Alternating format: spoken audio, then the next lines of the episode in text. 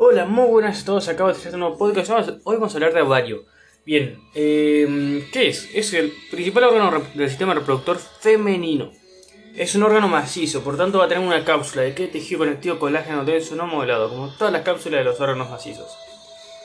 Corteza, o mejor dicho, luego, tiene, eh, luego la cápsula viene el estroma y parénquima, ¿no?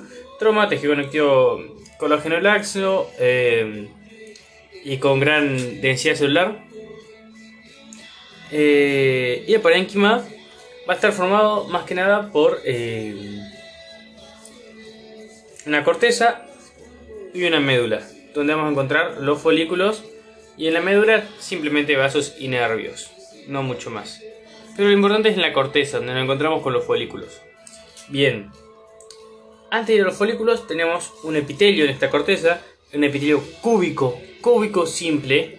Y debajo de este tenemos un tejido conectivo. Pero no es un tejido conectivo común. Es tejido conectivo colágeno denso. No modelado. Y se llama falsa albuginia. Túnica falsa albuginia. ¿Por qué? Porque la verdadera está en el testículo. Y es muchísimo más grande. Esta como es chiquitita. Eh, intenta asemejarse a la del testículo. Pero no, no llega. Entonces se le llama falsa Wi-Fi. Es mentira que intenta asemejarse, o sea, son desarrollos diferentes, pero bueno, se la llamaron así, pues se la han comparado y bueno, le pusieron así. Em, y después de la túnica pseudo falsa Virginia, vienen si los folículos. Bien, el más periférico es el folículo primordial.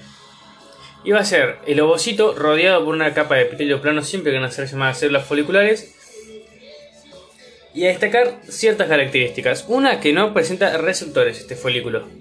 Es decir, no, no depende de hormonas para crecer y crece por default más o menos entre 10 y 20 por ciclo sexual femenino. Pero no depende de hormonas, crecen simplemente, se empiezan a desarrollar de la nada. Bien, eh, otra característica, se encuentran, el ovocito como está eh, en este folículo primordial, se encuentra en estado de diplotene de la profase de la meiosis 1. Eh, no mucho más. Es el más periférico y ya está. Después, folículo primario. Se encuentra un poquito menos periférico y tenemos dos. Primero, unilaminar, es decir, una sola capa. ¿Capa de qué? Células foliculares. ¿Pero son las mismas células foliculares? No. Antes, antes las células foliculares, es decir, las células que rodeaban el ovocito, eran planas simples, ahora van a ser cúbicas. Igual que el epitelio, ¿se acuerdan de la corteza? Bueno, cúbico simple, igual. Eh, y otra cosita más que agregamos es que va a haber ahora una membrana pelucia, que va a ser una zona acidófila que va a rodear eh, el ovocito y va a estar entre lo que es el ovocito y las células foliculares entre eso medio de los dos. Eh, y bueno, esa, esa zona pelus, eh, eh, esa zona acidófila, que es como una línea acidófila, que nada, que es glucoproteica, entonces también se teñirá con, con paz. Bien, otra cosita más. también se encuentra en profase 1. El multilaminar, en cambio, le vamos a sumar otra cosita. A medida que el, el, el ovocito el que el folículo se va desarrollando, que va creciendo de tamaño, le vamos a ir sumando cosas. Entonces, al primario un eh, le hemos sumado que tenía membrana pelúcida y cambian de morfología las células foliculares. Bueno, ahora el multilaminar suma que aumenta estratos, por eso multilaminar, y este epitelio cúbico simple empieza a ser cúbico estratificado. Eh, y las células foliculares, que eran estas que ahora se estratifican, van a cambiar de nombre a células de la granulosa. Además, otra cosa que agregamos es que al estratificarse vamos a tener también unas células que van a ser células de la teca, que se encuentran por fuera de estas células que estratificamos, por fuera de esta célula de la granulosa, y se han dividido en dos, una más interna y otra más periférica externa. La externa va a ser nada más ni nada menos que células musculares y, tejido conectivo, con alguna que otra fibra de colágeno. Y las internas son interesantes. ¿Por qué? Porque van a ser células eh, de cromatina un poco más laxa, eh, con inclusiones lipídicas, que van a secretar eh, y producir estrógenos. Y van a tener receptores de LH y FSH. Bien. Folículo secundario.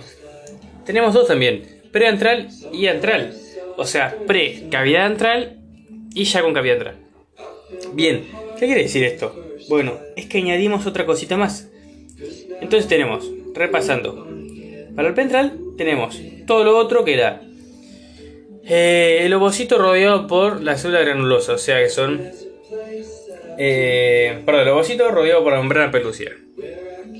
Después la célula granulosa, que eran células eh, cúbicas simples, cúbicas estratificadas, perdón. Después teca interna y teca externa. Y lo que ahora añadimos es eh, una cavidad que se llama antral que se va a estar formando y como no está todo formada, va a estar, eh, va a estar formándose mediante algunas vesículas. Entonces va a haber vesículas sueltas, HI negativas. Muy bien. Em, muy bien, muy bien, muy bien.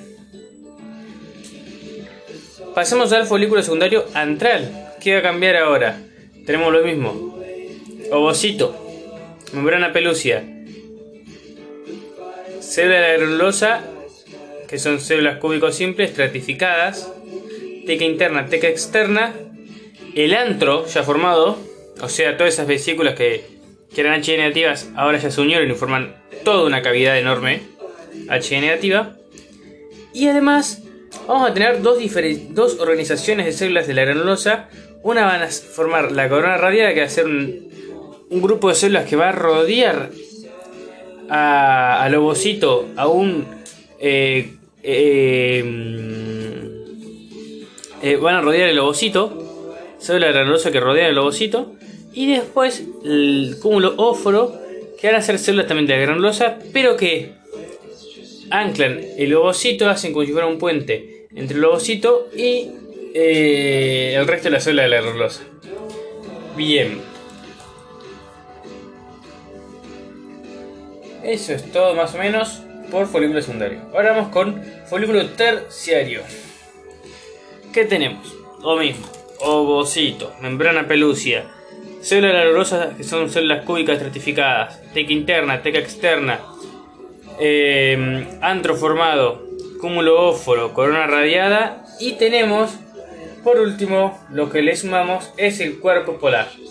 ¿Qué es el cuerpo polar? Es una estructura formada por células poliédricas de cromatina laxa y con inclusiones lipídicas, ya que van a formar o sintetizar hormonas esteroideas. Bien, y ya para cuando el ovocito está en el, folículo terciario, eh, se dice está completo la meiosis 1 y ya está en la meiosis 2, pero se detiene en la metafase. Eh, entonces hablamos de ovocito 2, ovocito secundario. Bueno, eso es todo por los folículos. Es bastante sencillo. Eh, pero nada. Hay que estudiar, gente. Y bueno. Ya seguimos con cuerpo lúteo, atrésico y ciclo. Y después teoría de doble célula. Bien. Bien, ahora sí. Vamos con ciclo ovárico. Sexual ovárico. Eh, ¿Por qué? Porque cuerpo lúteo lo explicamos ahora mientras explicamos ciclo sexual ovárico. Bien. Hipotálamo. Ah, para. El ciclo ovárico sigue en tres fases. Una fase lútea, la ovulación y una fase... Eh, eh, ay, la concha la puta madre. Una fase folicular, la ovulación y ahora sí una fase lútea. Bien.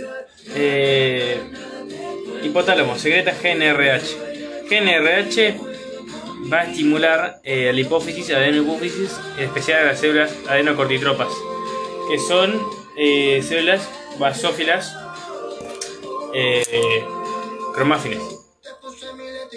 Bien. o cromáfiles.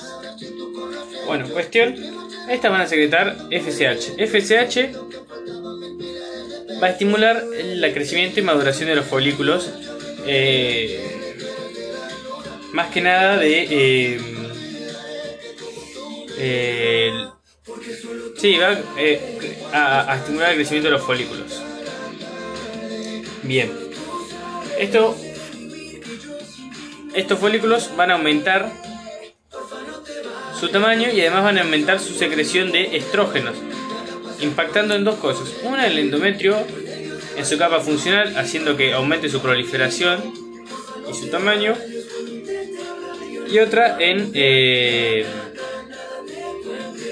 que vamos a tener un pico de estrógenos, más o menos por el día 13 eh, y el día 10, y este pico va a ser sostenido, o sea, durante 3, 3 días, 36 horas, tenemos un pico de estrógenos, que va a derivar en un feedback positivo para la hipófisis, para estas mismas células que hemos mencionado antes, para que ahora secreten eh, LH. Y secretan LH de manera abrupta, haciendo que al mismo tiempo que secretan eh, LH, que empiezan a secretarla, secretan como casi toda la cantidad y es como un pico de LH polenta. ¿Que ¿Qué va a hacer? Va a hacer dos, tres cosas. Va a um, aumentar el líquido folicular con plasminógenos, que eso va a terminar eh, siendo sinónimo de que eh, va a terminar transformando esta, este plasminógeno en plasmina. Eh, y esta plasmina va a activar a colagenasas que van a ayudar a la ruptura del folículo eh, para que nada, ayudar a la ovulación. ¿Qué más? Va a aumentar las prostaglandinas que van a ayudar a contraer las, las células musculares eh, de la teca externa. También para eh, esta ovulación y además una vez ovulado, va a ayudar al cuerpo lúteo a diferenciar sus células grano y tecas en granas leuténicas y tecas leuténicas. Bien, eso es lo que va a hacer este pico de LH.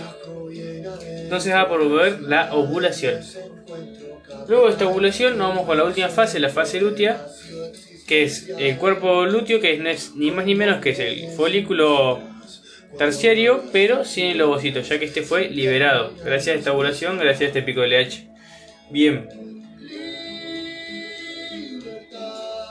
Em, ahora, ¿qué pasa con este cuerpo lúteo? Dijimos que sus células se diferenciaban. ¿En qué? En granoténicas y, eh, y tecoloteicas. ¿Qué van a secretar? Las granoteicas van a secretar sobre todo progesterona. ¿Para qué? Para... Eh, mantener ahora el endometrio en su fase secretora. Esta fase secretora va a ayudar a la implantación eh, del ovocito si es que este se fecunda. Bien. Y las células tecoloteicas van a secretar un poquito de progesterona, pero sobre todo andrógenos. Em, si no hay embarazo, el cuerpo lúteo degenera luego de 14 días eh, y se produce la menstruación del día 1 al 5. Pero si hay embarazo, el cuerpo lúteo no degenera, se continúa secretando progesterona para seguir manteniendo el endometrio en su fase secretora y permitir la implantación. Eh, eso es todo por ciclo sexual femenino. Eh, espero que me haya quedado bien. Cualquier duda me pueden consultar. Hasta pronto.